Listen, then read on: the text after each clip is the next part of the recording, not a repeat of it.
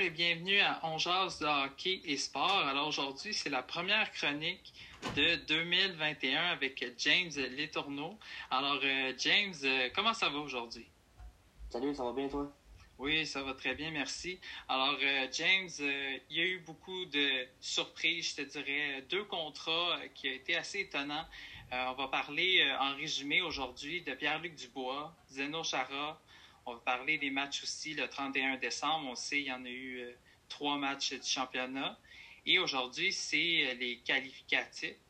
Euh, alors, c'est très intéressant. On va en reparler un peu plus tard. Mais avant, on va commencer avec Pierre-Luc Dubois qui a signé deux ans pour 5 millions. Qu'est-ce que tu en penses de ce contrat-là? C'est drôle parce que c'est un plein de rebondissements qu'on a eu dans cette journée-là. Euh, en début de journée, on apprenait que Dubois ne se représenterait peut-être pas aucun des, des Jackets. Finalement, quelques heures plus tard, on apprend que la signature est sortie, une véritable bombe dans le monde du hockey. Euh, ben là, on a, eu des rumeurs encore hier que là, il a signé son contrat, mais est-ce qu'il voudrait changer d'air encore? Peut-être. Ça, on verra. La suite des choses va nous le dire. Yarmo Kekalainen, directeur général des Blue Jackets, ne pouvait pas se permettre de perdre Pierre-Luc Dubois. C'est son joueur vedette. Écoute, c'est pas compliqué. Puis il est allé chercher un certain Max Domi, plutôt dans l'entre-saison. Puis Max Domi, c'est un bon joueur de hockey. Tu es allé chercher pour t'améliorer en tant qu'équipe. Mais si tu vas chercher Domi, tu ne vas pas laisser partir du bois. Parce que, comme je l'ai dit, tu voulais t'améliorer, mais tu t'améliores plus si tu laisses partir du bois. C'est ton joueur de centre numéro 1, c'est ton joueur vedette. Euh, moi, j'aurais pensé qu'il aurait peut-être signé plus cher que ça. Ça, ça m'a peut-être surpris. T'sais, Domi est payé plus cher que Dubois. Puis selon moi, Dubois va avoir une plus grande utilité qu'un certain Max Domi. Mais encore là, c'est un contrat de 200, puis avec le plafond salarial à cause de la COVID qui va rester plus beau pour quelques années peut-être que justement, après ce, ce, contrat-là, il va peut-être faire sauter la rente. On verra. Mais ça m'a surpris qu'il ne signe pas plus cher. Mais écoute, le, le, directeur général ne pouvait pas se permettre de le laisser aller. Ça va être son joueur vedette là, encore là pour quelques années, ça c'est sûr. Puis, si tu l'aurais laissé partir, tu vas chercher un Max Domi, comme je disais. Puis on laisse partir Josh Anderson qui avait connu une mauvaise saison. Ça fait un changement d'air, c'est juste bon. Max Domi, j'ai l'impression qu'il va être capable d'exploser là-bas euh, jouer avec un certain Pierre-Luc Dubois. Et si tu l'aurais laissé partir, tu n'aurais pas pu. Je veux dire, ça n'aurait juste pas été correct. Tu aurais. Euh, en fait, ton équipe aurait été pas mal moins bonne avec 100 Pierre-Luc Dubois. Ben oui, c'est sûr, parce que là, on le sait, euh, on va reculer un petit peu dans le temps. Là. Ben, depuis, euh, Panarin est parti, toute l'équipe s'est c'est quand même effondré, là, mais on se dit en même temps, Pierre-Luc Dubois, c'est comme la deuxième solution. Mais comme tu dis si bien, on ne peut pas se permettre de perdre Pierre-Luc Dubois. C'est comme euh, si, par exemple, je sais pas, moi, euh, Kerry Price, on le signe pas, puis euh, on le laisse aller. Je veux dire, ça n'a pas de bon sens, là.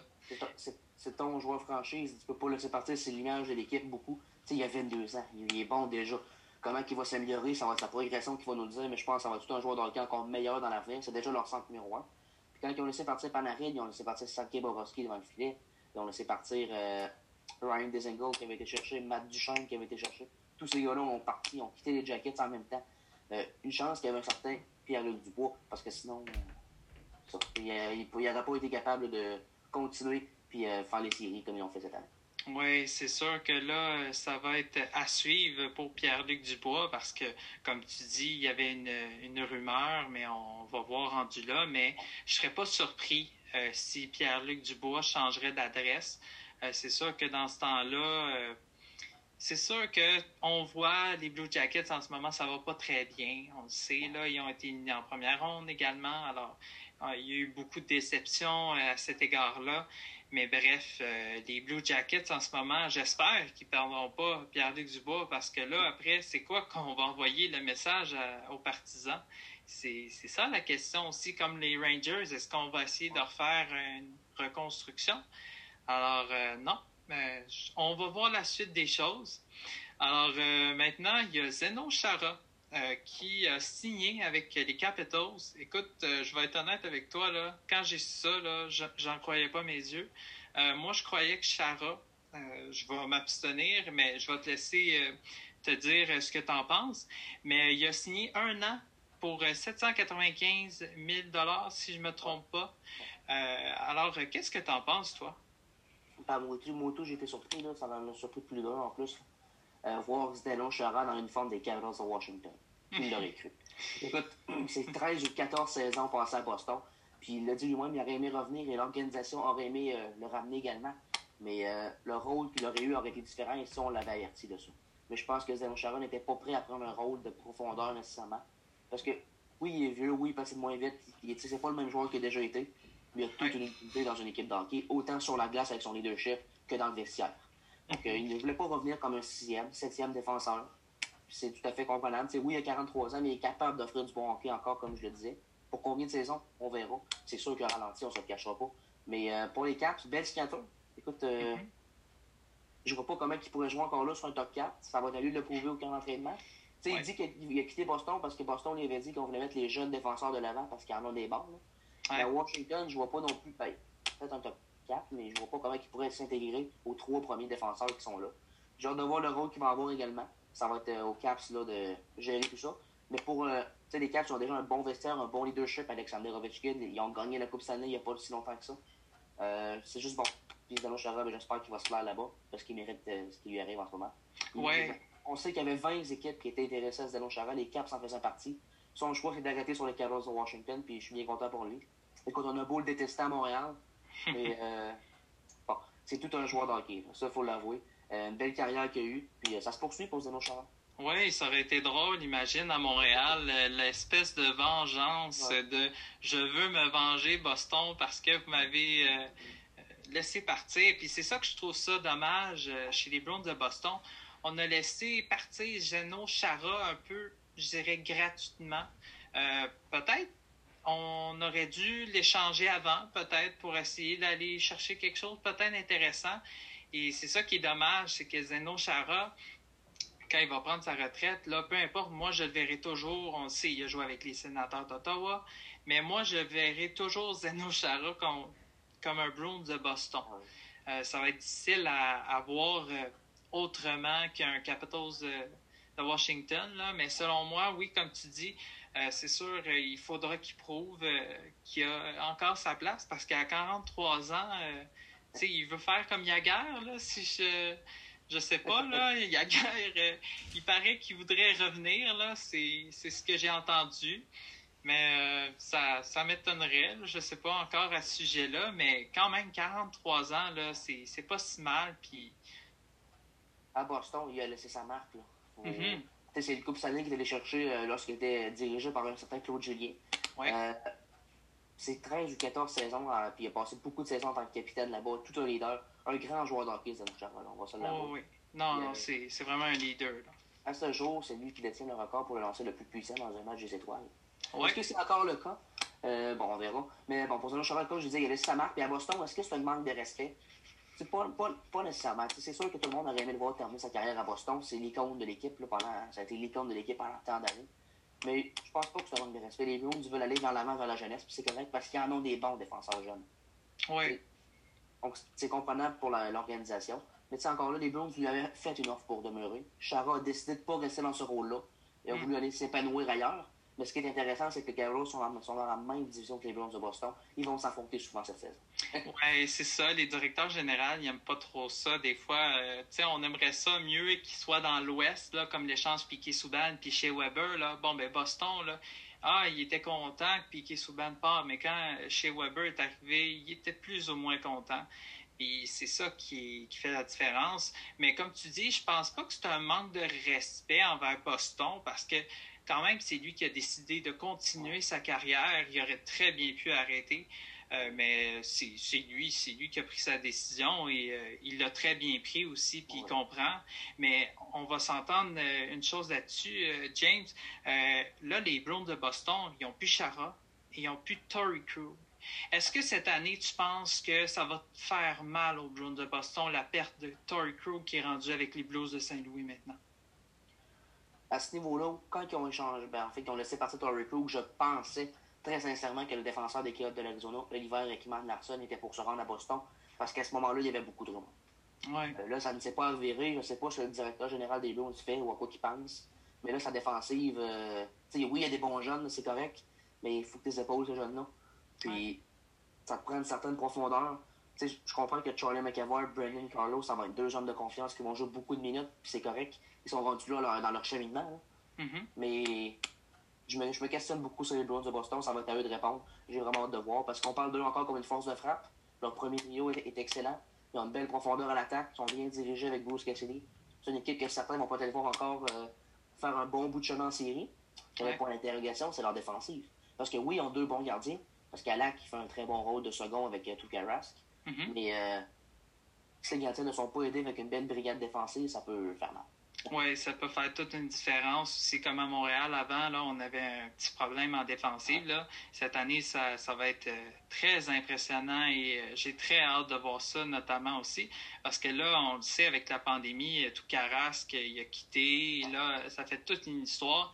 Puis c'est le fun qu'on le revoie, tout Carrasque aussi, parce que, ça reste quand même un humain. Le fait qu'on n'aime pas Boston, tu sais, ça fait qu'on on aime ça le revoir, là, tout Carrasque. Là. Puis Ah ouais. c'est ça, c'est très agréable de le revoir, puis c'est ça comme à suivre. Mais euh, moi, je pense qu'ils ont perdu deux grosses, deux grosses pertes importantes. Mais bon, on va voir rendu là. Mais ça me réjouit un peu parce que, tu sais, moi, j'aime pas les Bruins de Boston. Je sais pas dans ton cas, là, mais moi, j'aime pas trop les Bruins de Boston. Deuxième pas plus. ah, ben ça tombe bien d'abord. Alors euh, maintenant, on est rendu euh, au prochain sujet. Le 31 décembre, il y a eu trois matchs. Euh, le championnat junior 2021. Et là, comme on disait dans les précédentes chroniques lorsque tu es arrivé avec nous, l'Autriche, comme on avait dit, on était sûr et certain que ça s'en allait vers une élimination peut-être contre les Tchèques qui se sont fait ramasser, je dirais, l'Autriche 7 à 0. Euh, Qu'est-ce que tu en penses de la performance de l'Autriche jusqu'ici? Ben, ils n'ont pas été capables de rien produire offensivement. Ils ont marqué un but en, quatre, en, en 3 ou 4 matchs. Là. Mhm. Euh, ça a été difficile offensivement, mais en même temps, il faut les pardonner. Il y avait peut-être Marco Rossi, c'est leur seul joueur dynamique offensivement. Les autres, sans dire qu'ils sont pas bons, c'est un certain manque de talent, tout simplement. Mhm. Je veux dire, c'est l'Autriche, c'est pas une grosse nation, là. on s'entend. Mais euh, chose certaine, plusieurs joueurs autrichiens vont pouvoir revenir l'an prochain parce qu'il n'y a pas de relégation cette année, il faut le rappeler. Il y a plusieurs joueurs autrichiens qui vont pouvoir revenir l'an prochain. Tu avais certains gars de 16 ans dans l'équipe, à 16 ans, jouer dans les mondiaux juniors. C'est impressionnant. C'est c'est Ouais. quelque chose. C'est une belle expérience. Comme je dis, l'an prochain, ceux qui vont revenir, là, ben, ils vont avoir pris un système dans leur jeu, je suis convaincu, s'ils continuent de progresser parce que l'expérience qu'ils ont acquis également. Oui, Ouais. Marco Rossi le, le- a fait un tweet sur Twitter, en fait. Il dit euh, Oui, on a perdu, oui, on n'a pas performé, puis écoute, c'est normal, on est l'Autriche. Mais Ouais. on a eu du plaisir.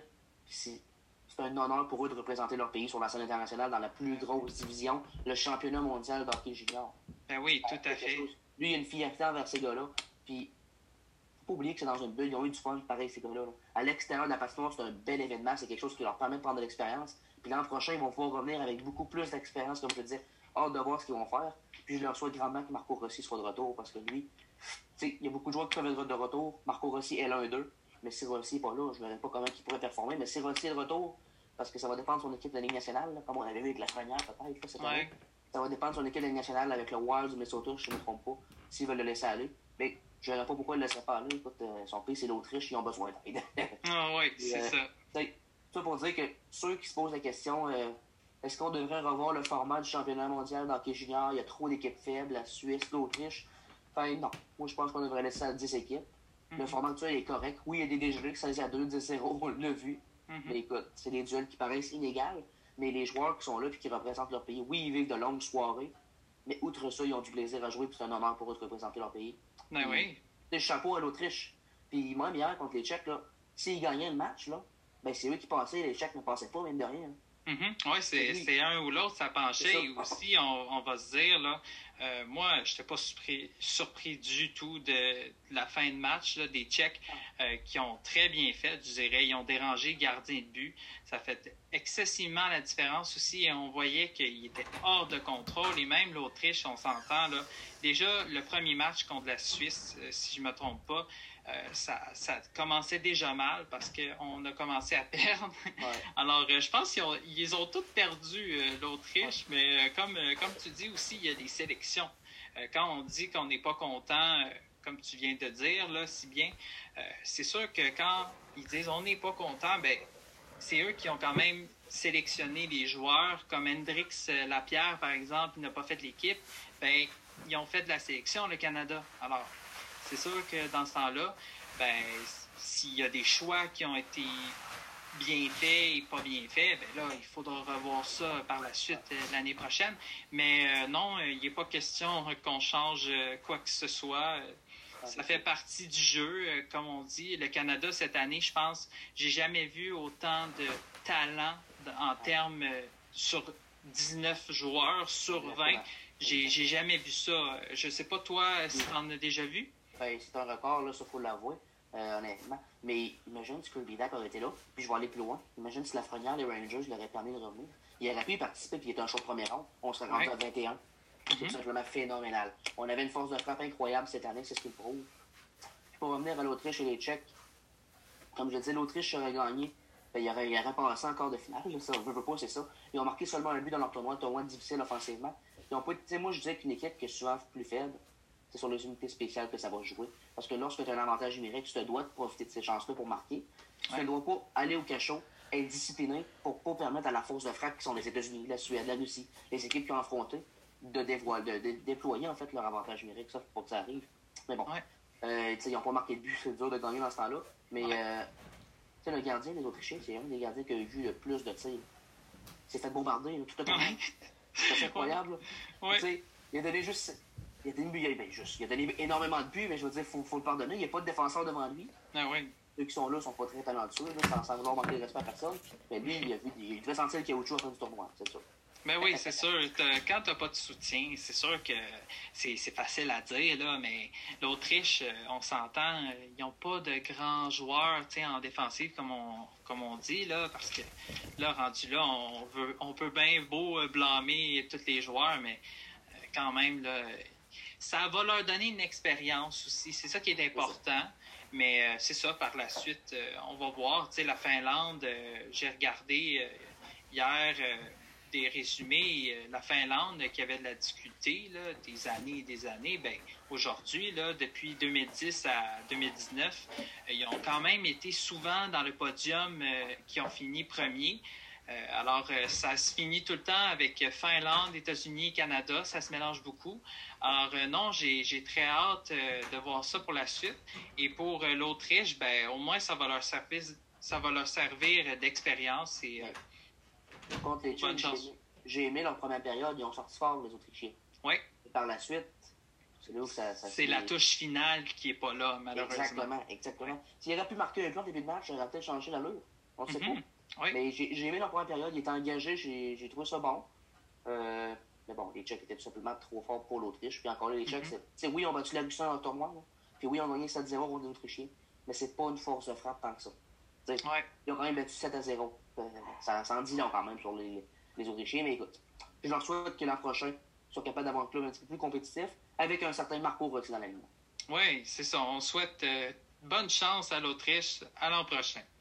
Alors maintenant, prochain match, les États-Unis contre la Suède. Euh, c'était un très bon match, je dirais. Euh, les Américains qui l'emportent 4 à 0. ça a été toute une performance. Je dirais que la Suède a été quand même dominée en défensive. Là.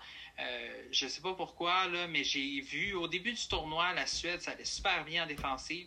Et là, ce soir-là, on dirait rien ne marchait. les États-Unis étaient partout. Euh, tu sais, quand on veut, euh, admettons, grignoter, là, ils sont partout, ils veulent manger la POC, ils veulent l'avoir. Là. alors, ils étaient partout, les Américains. Ils voulaient cette victoire-là, on le sentait.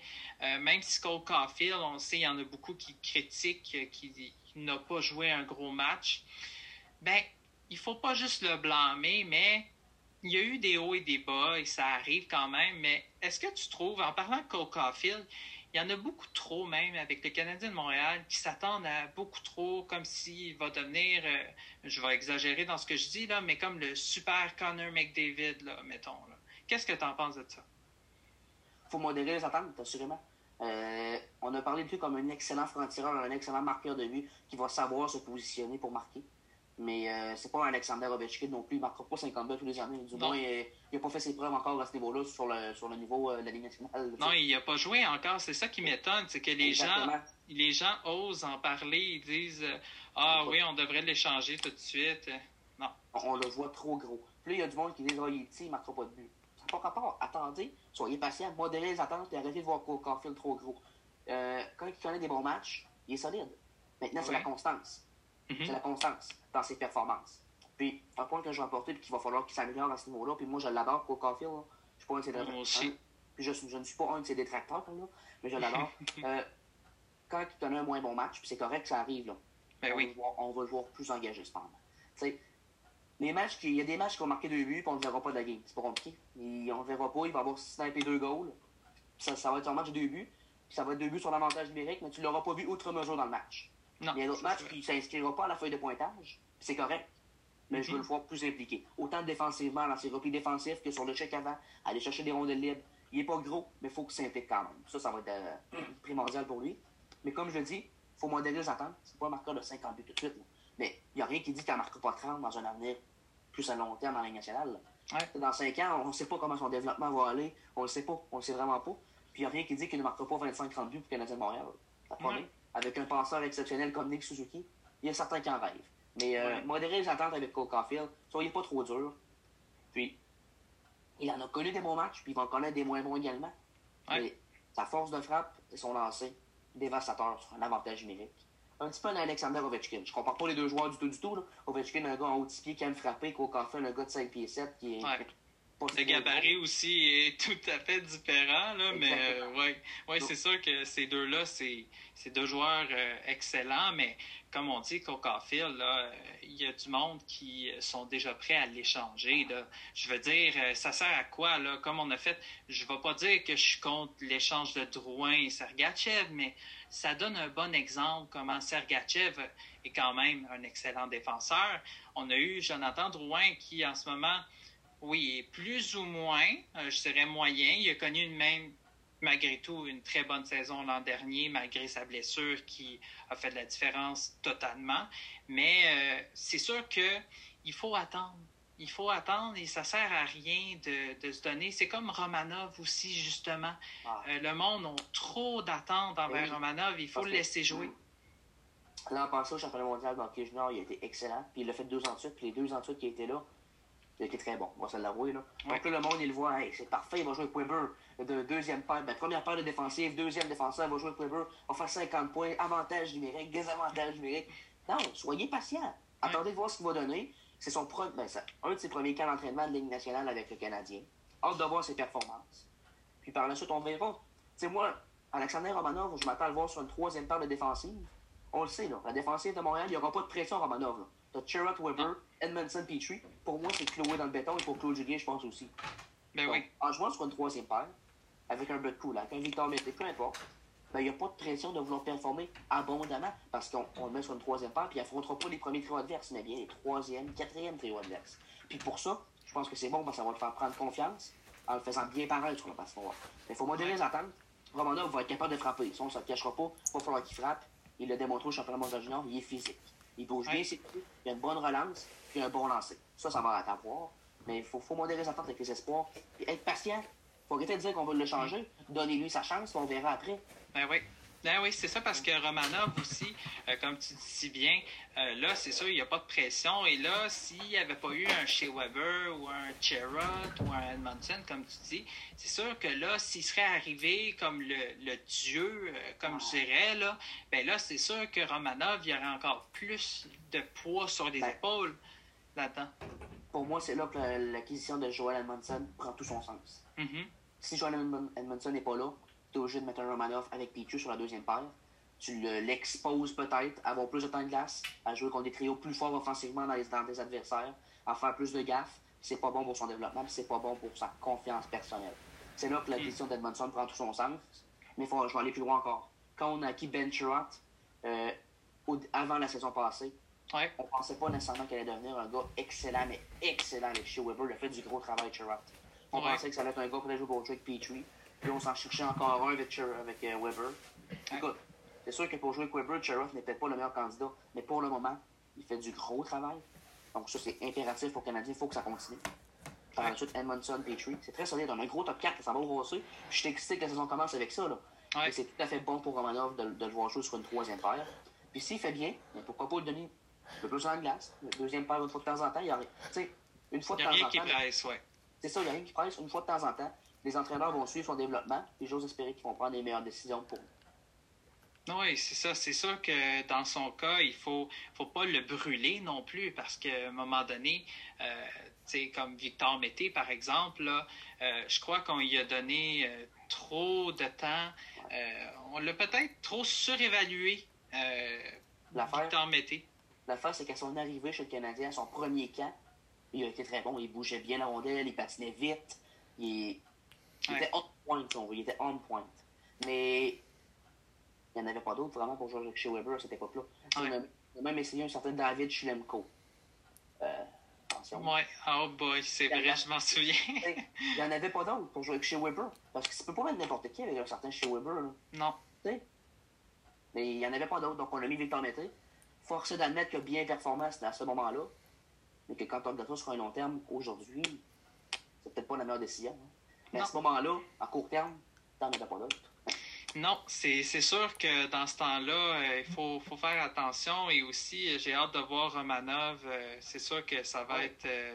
ça. On va voir la suite parce que Romanov, mais comme on, comme on dit, il faut, faut rester patient et il faut attendre. il faut arrêter de penser que ça va être, le, je sais pas, une first star. Là. je vais aller plus loin encore, Ryan Peeling quand il a marqué son page de 3 buts avec le but en de barrage. Tout le monde disait, mon Dieu, c'est une vedette. On a un sauveur à Montréal. Oui, c'est ça, exactement. Regardez la dernière saison. C'est difficile. C'est ah normal. Il arrive des, des, des États-Unis. Il n'avait jamais joué dans l'hockey professionnel. Oui, il a marqué un match euh, de fou, là, mais à ce moment-là, le Canadien était déjà éliminé de la course aux séries. Ça ne voulait mhm. rien dire. Ça voulait absolument rien dire. je suis sûr que, sans dire que les livres ne sont pas donnés dans ce match-là, je suis sûr que les livres se disaient, bon, dernier match de saison, on était assuré de rentrer en playoff. C'est le Canadien de Montréal au sont éliminés. On prend ça lousse, ouais. Hey, écoute, tandis que là, l'année passée, il arrive, on l'a rappelé, ben, il a joué à Laval au début, c'est correct, là, c'est normal. Mm-hmm. Joël Bouchard est excellent pour ça, vous développer des jeunes à Laval. On l'a ramené, puis en 27 matchs ou quelque chose comme ça, il y a un ou deux buts. Ça en dit long. Mais je suis encore là. Il est encore jeune, Ryan Peeling. C'est pas parce qu'il a marqué un match de 3 buts, son premier match NHL, qui va devenir une vedette de 60 buts dans la nationale. oui, effectivement. Surtout, surtout un Peeling. tu me dis, avec Kotkaniemi et euh, Suzuki, par eux, je pense que c'est quelque chose de possible qu'ils deviennent une vedette montante, parce que c'est des joueurs très talentueux. Mais ouais. oui, il, a fait un premier match de la nationale de fou. Puis je même encore plus loin. L'année passée, au championnat mondial d'hockey junior, il, avait été nommé là, attaquant euh, du tournoi. Oui, je me souviens euh, bien. Il n'a pas été nommé attaquant. Oui, il a été nommé attaquant tournoi parce qu'il a performé beaucoup, beaucoup. Mais il ne faut pas s'attendre à, ce qu'il soit une vedette dans une nationale. Moi, je le vois plus comme dans un rôle de troisième centre, peut dépanner sur un deuxième centre, puis qui, va, exceller défensivement, puis qui, offensivement, ce qui est bon, c'est qu'il va s'impliquer. Il va tout le temps être engagé dans un match. C'est un gros bonhomme capable d'être physique, aller devant le filet, prendre un bon lancer. Mais c'est pas un joueur à la Suzuki ou à la Kotkaniemi qui peuvent, eux, devenir des vedettes montantes. Oui, c'est pas, ouais, pas, un gars de deuxième trio euh, aussi parce que c'est euh, quelque chose qui est quand même assez euh, je pense qu'il ressentait la pression, euh, Peeling, parce qu'on sait c'est pas tous les joueurs quand même qui sont euh, capables de supporter une aussi grande pression parce que, euh, on essaie de le mettre dans leur soulier, là, puis ça doit pas être évident, pareil, pas juste à Montréal, là, mais tu sais, ailleurs aussi dans la Ligue nationale, là, ça doit être comme ça. Et comme je dis, Romanov, on fait un exemple, là, euh, par exemple, on a vu comment, quand Kotkaniemi il est revenu euh, en séries éliminatoires et quand il a été avec euh, le Rocket de Laval, notamment tu parlais avec Joël Bouchard, tantôt tu l'as nommé, on a vu la différence que Joël Bouchard il fait. Ce coach-là, c'est un lingot d'or, comme je pourrais dire. Il est exceptionnel. Quand j'ai su la nouvelle que Joël Bouchard était disponible, euh, moi, je me suis dit, le Canadien, il faut qu'il aille chercher ce gars-là. Ce gars-là est une clé maîtresse qui peut t'aider à développer tes joueurs. Et là, on a vu Kotkaniemi qui a fait énormément la différence en série, plus confiant, euh, plus sûr de lui aussi. Euh, il plaque aussi. Il avait plaqué comme jamais on avait vu auparavant. Et là, si jamais Romanov n'est pas prêt, on va dire ça comme ça, et ça se pourrait aussi, euh, est-ce que toi, tu prendrais la décision de le mettre avec euh, le Rocket de Laval et essayer, peut-être de le sauver ou euh, essayer de, le développer avec Joël Bouchard? Qu'est-ce que tu en penses de ça? J'aimerais le voir commencer à Montréal, ça c'est mon avis. Claude Julien, c'est ce qu'il aimerait aussi, il l'a déjà affirmé.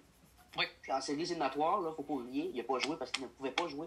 mais il était dans la bulle à Toronto. Exactement, il était dans la bulle Toronto. Exact. Il va s'entraîner avec les gars. Puis euh, Luke Richardson, l'entraîneur des défenseurs du Canadien de Montréal, l'a dit.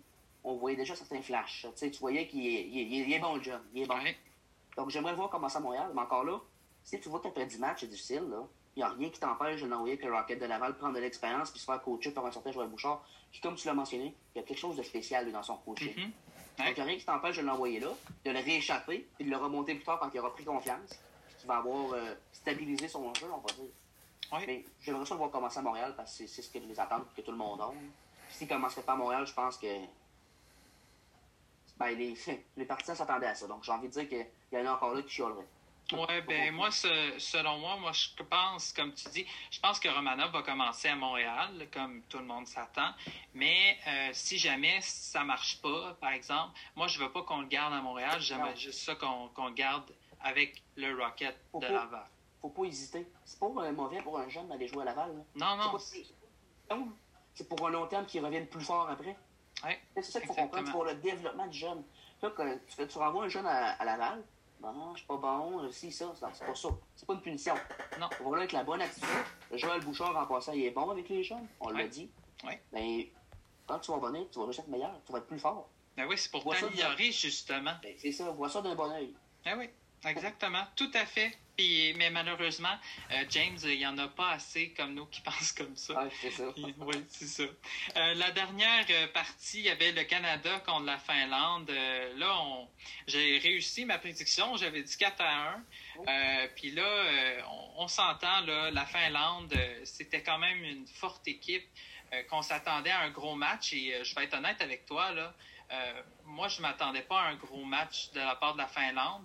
Euh, parce que le Canada, sérieusement, a dominé largement. Euh, comme on avait dit, euh, tu avais dit, je m'en souviens, j'ai écouté avant-hier le podcast, tu avais dit que le Canada doit être discipliné.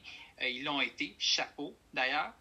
L'avantage numérique a percé comme ça se peut pas. Les Finlandais ont été indisciplinés, d'ailleurs.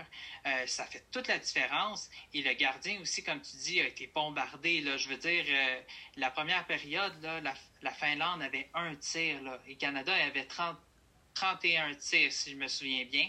Alors, euh, qu'est-ce que tu en penses de ça? Mais quand même, là, 31 tirs contre un tir en une seule période.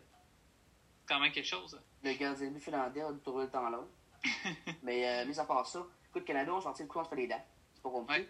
Ils connaissaient l'importance du match. L'équipe qui gagnait prenait la première position puis affrontait les, les Tchèques. Tu sais, il y a une différence entre affronter les Tchèques ou affronter une des trois pays, euh, une des trois nations force de frappe de l'autre côté. Là. Je parle de la Suède, de la Russie et des États-Unis. Il y a une différence, selon moi. Ouais. Donc, euh, l'équipe qui prenait cette première, cette première position-là du groupe A, qui est le Canada présentement avec la victoire, va être affronte les Tchèques aujourd'hui. Puis je pense que c'est bénéfique pour le parcours. Ça va, ça va être un match moins compliqué. puis le Canada, j'ai pas l'impression qu'ils vont les prendre à la légère comme ils ont fait avec les Slovaques, parce qu'ils ont appris de cette leçon-là, parce qu'ils sont bien dirigés par, par André Tourigny. André c'est sûr qu'ils passent le message. Donc je pense que les Canadiens, ce soir, vont connaître un très bon match, ils vont sortir fort. Puis les Tchèques n'ont qu'à bien se tenir, parce que ça se peut que ça patine vite autour d'eux autres. Oui, ben c'est ça. Là, euh, on a vu les Tchèques, qui ont une très bonne attaque aussi, là, on va pas se cacher. Mais je crois que la pièce maîtresse, ça va jouer aussi euh, dans les buts, parce qu'on s'entend que là, euh, le jeune gardien a été celui du Canada. Là, oui, c'est ça, exactement. Merci, j'avais un blanc. Mais oui, mais c'est ça, il a été sensationnel, on s'entend. Même malgré le peu de tirs qu'il a eu, il se cache pas euh, dans le sens qu'il reste concentré et tout ça. Et en ce moment, euh, c'est le meilleur gardien du tournoi présentement avec le moins de buts alloués. Et euh, qu'est-ce que tu en penses de cette performance-là de ce jeune ben, Canadien? effectivement, tu l'as dit, il a reçu moins de tirs que les gardiens de but, il est moins bombardé.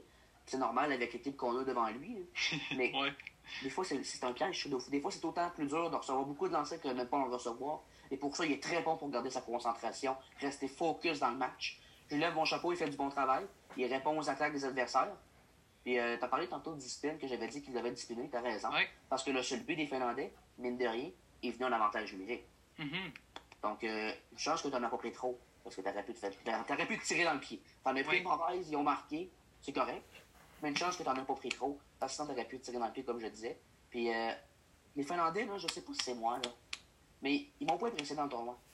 Ils ont battu les Allemands. Je sais que les Allemands, ils ont des bons joueurs, là, avec Studzel, puis euh, son compagnon, là, son nom méchant, mais en tout cas. Euh, ils ont des bons joueurs, puis mais ils ont quand même juste gagné 5 à 3. Ouais. Euh, puis ils ont juste gagné 4 1 contre la Slovaquie, non contre les Suisses, moi en tout cas. C'est pas des gros, gros matchs qu'ils ont joué. Je, je sais pas si c'est parce qu'ils prennent l'équipe à la légère ou c'est parce que leurs joueurs vedaient à eux, parce que les, les, Finlandais ils ont une bonne force de frappe, je le disais aussi l'autre fois. Là. Ils ont un, deux bons premiers trios, puis ils ont un gros top 2 défensif, là, sont bons. Puis un bon gardien de en plus. Leur gardien de but, là, il était très bon. Là. Oh oui, il a sauvé le match. Il a ben sauvé ben la face de l'équipe parce que moi, ben je te dis, je pense que ça aurait été euh, facilement un autre 16 à, 16 à 1, là, parce que là, sérieux, euh, j'ai vu, là, il bombardait. Là, quand tu as 31 tirs, là, normalement, Carey Price, il y a ça dans un match. Là. En première période, il y a 31 tirs déjà. Là, t'es comme, mon Dieu, ça n'a aucun bon sens, là. Mais c'est ça, il a sauvé la face, comme on dit, des, des Finlandais, là, mais quand même... Euh, c'était toute une toute une game. Le Canada se devait sortir prêt parce que la Finlande, c'est l'équipe qui pouvait le plus rivaliser avec toi. Même si les Slovaques ont donné un match de 3-1 très ardu, les Finlandais, c'était l'équipe la plus forte dans ton, dans ton, dans ton groupe A, en fait. Mais ils m'ont déçu. Puis pas juste dans ce match-là, parce que dans ce match-là, ça fait une domination du Canada euh, dans tous les sens. Je veux dire, oui, ça fait 4 ans avec un but en fait des airs. Mais, mis à part les buts, c'était une domination. On ne se, cachera pas. Oui, exactement. Mais les Finlandais m'ont déçu tout au long du tournoi. Oui, on, a réussi à gagner leur match parce qu'ils n'affrontaient pas des puissances, mais ils ont des bons joueurs qui sont illustrés. Mais en général, est-ce que c'est parce qu'ils ont manque de profondeur? Peut-être. Probablement, oui. Je le dis qu'ils ont un bon top 2, puis je dis qu'ils ont un bon top 6 à l'attaque. Mais le reste de l'élément, peut-être que ça fait un petit peu, sans vouloir manquer de respect à personne, dur. Oui, ben, je pense que chez euh, les Finlandais, euh, on manque peut-être d'énergie là, parce que là, on voit euh, contre le Canada, là, je veux dire, il patinait plus, puis on voyait qu'il n'était pas là. là. c'est comme là, Canada, ils, ont, ils se sont présentés. C'est ça qui était important aussi. Et comme tu disais tantôt si bien, l'entraîneur, je pense, a été assez clair là-dessus. il fallait, parce que contre les Slovaques, là, ce que j'ai vu, là, comparé à les autres parties, là, c'était pas pareil du tout. Et on a vu la performance. Et ce soir, notamment en quart de finale contre euh, la République tchèque, ça va être important, comme je te dis, de rejouer ce module-là. Exactement. Être euh, discipliné, parce que, comme on dit, les pénalités aussi, ça joue un, impact euh, important. aussi, ce soir, il y a la Russie contre l'Allemagne qui joue à midi chez RDS. Euh, selon toi, qui va gagner entre les deux et pourquoi? Je pense que si on y va logiquement, la Russie devrait l'emporter. La Russie, dans la ronde préliminaire, ils ont quand même battu les Suédois pour mettre fin en fait à leur euh, séquence de 54 victoires là, en ronde préliminaire. Depuis tant d'années, je pense que ça faisait 13 ans qu'ils n'avaient pas perdu en ronde préliminaire. Ah, on n'est pas, prêt de revoir, pas prêt de revoir ça. Là. Mais euh, définitivement, je pense que les Russes devraient l'emporter logiquement, meilleure force de frappe. Meilleur gardien, surtout. Ben oui, Askarov, c'est incroyable. Oui, Askarov. Mais quand même, il faut faire attention. Parce que oui, c'est les Allemands, mais encore là, il y a Tim Stutzel avec son, son compatriote là, que, je, que je, tantôt je parlais, que je, son nom m'échappe encore. Mais euh, il faut faire attention. C'est vraiment ce duo-là là, qui peut littéralement transporter les Allemands. Je vois, je vois pas d'autre façon les Allemands s'en sortir qu'avec ces deux gars-là. Très honnêtement, là, euh, c'est leurs deux joueurs, puis par la suite la profondeur, ben, il n'y en a quasiment pas, elle est inexistante chez les Allemands. Mais euh, juste à cause de ça, je pense qu'on peut avoir un bon match. Tu m'aurais dit les Allemands, sans Tim Stutzel, j'aurais dit non. Oui, c'est sûr. Sans dire que c'est un sauveur, là, ben, il va peut-être il va faire, il va peut-être faire que ça va être un meilleur match, une meilleure opposition pour les Russes. Puis les Russes devront sortir prêts. Euh, ah, ils ne devront pas prendre aussi à la légère l'Allemagne parce que l'Allemagne peut essayer de jouer euh, le jeu du désespoir comme en Là. Et euh, c'est ça, la Russie se doit d'être prêt aussi comme le Canada, ne pas prendre à la légère l'Allemagne parce que l'Allemagne, on sait, peut-être, elle est moins forte peut-être dans les, dans les trios, mais elle peut très bien... Euh, essayer de gagner justement avec le désir du désespoir, ah remporter ce match-là contre la Russie. On peut, sais, tout peut arriver. Alors, c'est sûr que si la Russie ne se présente pas, ben là, ça serait, ça serait très dommage. Pendant que je l'ai, je vais y aller. John Jason Peterka, c'est le compatriote de Tim Tuzel que je voulais parler tantôt. OK. John Jason Peterka, son nom vient de m'apparaître. Tu sais, Tuzel, il est, deux, il est deux ou troisième pointeur du tournoi présentement, là, derrière euh, Ben, Trevor Zegras des Américains Dylan Cousins des, Canadiens. Mais c'est Tim Suzzle qui est, qui est troisième, en fait. Puis le quatrième, c'est John Jason Peterka parce qu'ils jouent ensemble. Puis quand il y en a un qui marque un but, l'autre une passe, ou quand l'autre marque, l'autre une passe. Puis ils sont ensemble, c'est un duo. C'est vraiment eux qui transportent les Allemands. Puis à cause de ça, ça va être un meilleur match, je pense. Je suis excité de voir ce match-là. Tu sais, moi, là, avec mon petit cœur de partisan, je prendrais pour les négliger aujourd'hui. Moi, je prendrais pour les Allemands. Mais logiquement, les Russes devraient l'emporter. Si tu me demandes de faire une prédiction, euh, 4 à 2. OK. 4 à 2 les Russes. OK, parfait. Puis le prochain match, c'est la Finlande contre la Suède euh, à 15h30 chez RDS. Euh, moi, pour revenir vite, vite, moi aussi, euh, je vote. J'aimerais ça la Russie l'emporte, mais si l'Allemagne l'emporte, ben, tant mieux. ça va faire un de moins pour nous. Là. mais ensuite, il y a la Finlande contre la Suède. écoute, moi, ces, ces deux équipes-là, ils m'ont très déçu. J'ai été très déçu de leur performance jusqu'ici. La Suède, un peu euh, un petit peu moins, je dirais, que la Finlande, euh, comme on, dirait, on disait tantôt. Euh, moi, ce serait le fun que la Suède l'emporte. on sait qu'il y, a eu beaucoup dans les années, ils ont été quand même une équipe forte, mais ils se sont jamais rendus dans le podium, peut-être en finale.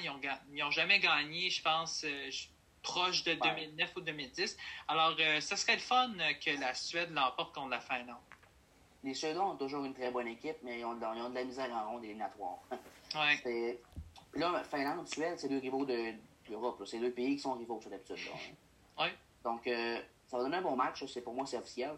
Puis pour revenir aux Suédois, là, contre les Américains au dernier match, là, encore plus loin, contre les Russes qui ont perdu leur, leur match en prolongation, comme je disais tantôt, pour faire leur séquence, peut-être que cette défaite-là a laissé plus de dommages qu'on le pense. Hmm. Parce que contre les Américains, excusez-moi l'expression, sont sortis flat. C'est pas à peu près. Les Américains, oui, ont bien commencé avec deux buts dans les deux premières minutes, puis ils ont bombardé, puis ils étaient partout sur la noire, tu le disais tantôt. Mais euh, les Suédois ont joué vraiment un mauvais match, il va falloir qu'ils rebondissent. Oui, ils n'ont pas le choix parce que sinon, ils vont se mettre euh, hors du tournoi. mais moi, je les vois meilleurs que la Finlande, même. Parce que je regarde leur alignement, là, puis ils ont une meilleure force de frappe que la Finlande, puis peut-être même une meilleure profondeur. tantôt, je parlais de la Finlande, c'est deux trios, puis une paire de défensifs, puis un bon gardien, puis par la suite, moins grand-chose. Mais les Suédois, c'est réparti sur plus, plus grand. C'est une meilleure profondeur sur les trios. Peut-être, je pense que les Suédois vont l'emporter, puis j'aimerais ça. Là. les Finlandais sont capables aussi. Là. tantôt, je disais que c'est une équipe qui est capable de causer la surprise, mais qu'on voit peut-être trop gros. C'est un match qui me, qui me mêle un petit peu. Là. Ça, ça, que c'est le match que je suis le moins capable de, prédire. Mais euh, je vais y aller avec les Suédois. Parfait. Et euh, pour euh, terminer, ben, là-dessus, de ce sujet-là, entre ce match-là. Euh, moi, j'irais plus, comme euh, tu disais aussi, la Suède, euh, parce qu'on voit, depuis que j'écoute le début du championnat, la Finlande, on sait, ils ont la misère avec l'avantage numérique et tout ça, tandis que la Suède, un petit peu moins de misère. Alors, c'est sûr que dans ce temps-là, je vote pour la Suède et j'espère qu'ils vont l'emporter. Comme ça, la Finlande, on ne l'aura pas aussi dans le chemin. Ce serait le fun. Mais les deux pays, là, pour eux, là, les deux, l'équipe qui va perdre, ça va être une déception. Parce que c'est deux pays qui encore plus. C'est deux pays qui sont capables de se rendre encore plus loin, mais ils s'affrontent un contre l'autre. Donc c'est sûr qu'il y en a un qui va perdre et qui va faire euh, finir son tournoi, tu comprends? Donc pour l'équipe qui va perdre, ça va être une déception, mais en même temps. Ça reste un jeu, oui, c'est ça. Exactement. Exactement. Oui. Et là, il y a les, euh, là, il y avait le Canada contre la République tchèque. Comme on dit, le Canada doit se présenter. Euh, Qu'est-ce que tu en penses de ce match-là? Combien tu penses que ça va se finir euh, entre ces deux formations-là? J'ai pas l'impression que ça va être un match serré, moi. Je suis, peut-être là de même. Là. Mais les Tchèques ont joué un bon match contre les, Russes. Ils ont réussi à jouer les Russes dans une tour de 2-0. Par la suite, ils ont lessivé les, les Autrichiens, mais c'est normal, c'est les Autrichiens. Là, c'est le mhm. Canada qui est devant toi. Le Canada ne sortira pas comme les Russes sont sortis contre les Tchèques l'autre fois. On s'entend là-dessus, là? Non, le Canada, le Canada. ce que, ce que j'aime du Canada, c'est leur dynamique offensif. Et la puissance aussi en attaque. Parce que oui, on est bon, mais on n'est pas juste bon, on travaille. C'est facile de dire on est bon. On est bon. On va jouer on travaille, c'est ça. C'est l'acharnement. On est affamé chez le côté du Canada aussi. C'est ça qui fait la petite différence en bout de ligne. On est tannant autour du filet adverse. Sur l'échec avant, on est premier sur la rondelle. Quand on n'a pas la rondelle, on est premier en repli défensif. Je trouve que c'est impressionnant. Les, les, les Tchèques n'auront qu'à bien se tenir. Et euh, peut-être que ça ne sera pas ça, mais je m'attends à un match de 5 1. Oui, moi, je, moi j'avais pensé 5-0, mais ce qui est important aussi euh, chez les Tchèques, euh, ça serait de déranger euh, le jeune gardien du Canada parce que sans ça, je veux dire, bonne chance, parce que là, déjà, l'attaque est, extrêmement puissante et la défensive aussi. Alors, si tu veux essayer d'avoir une chance de peut-être marquer ou peut-être dévier la rondelle puis avoir un but, ben c'est déranger le gardien parce que sans ça, moi, je sais pas comment les Tchèques vont faire pour l'emporter. Mais pour les Tchèques, c'est sûr qu'ils sont moins rapides que le Canada parce que le Canada, ils patinent. Mais ils ont des gros défenseurs, les Tchèques. Puis ce soir, s'ils veulent se donner peut-être une petite chance de l'emporter, il va falloir qu'ils servent de leur physique. Il va falloir qu'ils frappent les attaquants canadiens. Puis justement, si les Canadiens se font frapper tout le temps, tout le temps, là, ils vont ils vont être tannés à un moment donné d'aller dans les coins et se faire frapper? Oui. Fait que ça va peut-être jouer dans la tête. Les le Canada va dire, ben là, on est tanné d'aller dans les coins, on n'ira plus. Mm-hmm. Ça, ça va peut-être faire une différence sur la relance de l'attaque des Tchèques. Puis s'ils sont en offensive, bombarder les d'hiver, ça va être leur solution. Parce qu'il n'y a pas vu beaucoup, beaucoup d'actions si on teste davantage, à un certain moment donné, c'est pas un sauveur, les Vanivelle. Au début du tournoi, on ne le voyait même pas comme gardien de but numéro un. Il a surpris, il est bon, il est très bon. J'enlève rien. Il a surpris par contre. Donc, euh, bombardez-le, puis euh, bonne chance. Ouais. Ça va contre le Canada. Soyez, jouez physique. Jouez physique pour déranger les attaquants du Canada. Puis quand tu es dans une offensive, euh, arrête de jouer à finesse, puis pense au but. Puis drive les retours. Ouais, puis. Les retours. Les deux, tu sais, le Canada a des bons défenseurs pour clairer le devant du filet. Mais l'hiver, c'est sûr qu'à un certain moment donné, s'il reçoit des lancers, il va donner des retours. Oui, c'est ça.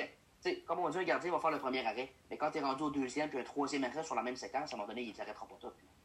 Oui, puis l'avantage numérique aussi du Canada, il faut faire attention parce que là, euh, on a vu le dernier match, là, le Canada a été très dangereux et euh, c'est ça qui fait la différence, c'est que si tu es indiscipliné, mais ben là, tu donnes une occasion à l'autre équipe d'avoir une chance de marquer. Et pour les Tchèques, comme je, je dirais si bien, tu ne peux pas te permettre de donner autant d'avantages numériques comme les euh, Finlandais ont fait au Canada. C'était non seulement des pénalités inutiles que les Finlandais faisaient, c'était un cadeau qu'ils faisaient même au Canada, parce que là, le Canada, euh, eux, euh, bon, ben, on est prêts, les boys, on va marquer, là, parce qu'ils ont eu on, regarde le différentiel du Canada et c'est rare depuis euh, qu'ils ont joué après les, euh, les Suédois. C'est sûr que euh, les Suédois, eux aussi, sont excellents en avantage numérique, un petit peu moins que le Canada, je dirais. Là. Mais c'est sûr que ces équipes-là, tu ne peux pas te permettre de leur donner ces, ces pénalités-là. Et c'est comme les, les Américains aussi. Là. Je veux dire, même s'ils ont un petit peu une petite faiblesse en défensive, l'attaque reste quand même très puissante et c'est ça qu'il faut faire attention. Tout à fait d'accord avec toi, tu as tout dit. Mais euh, pour les Tchèques, là, faut faire attention. Parce que sont capables de bien jouer. Ils l'ont fait contre la Russie, mais c'est le Canada de l'autre côté. Mais les Canada, offensivement, il va falloir que, comme je l'ai dit tantôt, soit tannant pour l'adversaire. Puis ils vont se faire frapper par les Tchèques. Moi, j'ose espérer, que les Tchèques vont jouer physique pour déranger le Canada. C'est leur style de jeu, puis de la Russie, c'est ça qu'ils ont fait. Ils n'ont pas donné la ligne bleue défensive, ils ont frappé, puis quand ils ont eu des chances à l'attaque, ben, ils l'ont mis dedans deux fois. Oui. C'est ce qu'ils vont devoir faire. C'est ce qu'ils vont devoir faire. Mais le Canada est beaucoup très, très supérieur, en fait. Donc, le Canada va l'emporter 5 1 pour moi. Mais s'il y a une petite chance pour les Tchèques, c'est qu'est-ce que je viens de dire, jouer physique, puis profiter de ses chances de marquer.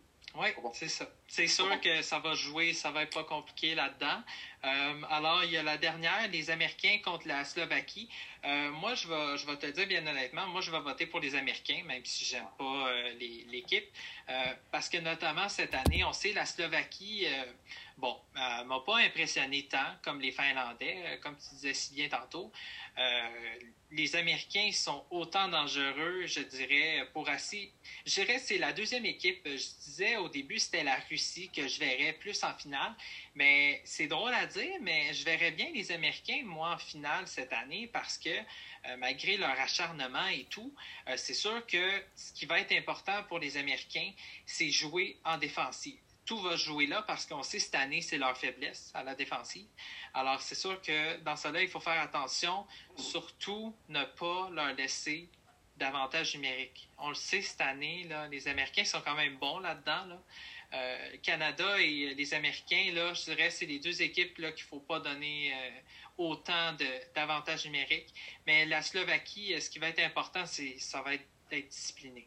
Parce que sans ça, ça va être difficile. Et aussi, protéger la défensive, faire attention à ne pas laisser d'espace aux Américains parce que si tu le laisses tout seul, ça va être dangereux. les gardiens de but des Slovaques, s'ils ont de l'aide un petit peu là, dans leur défensive, ils sont bons. Ils ont des bons gardiens de but slovaques, on va l'avouer.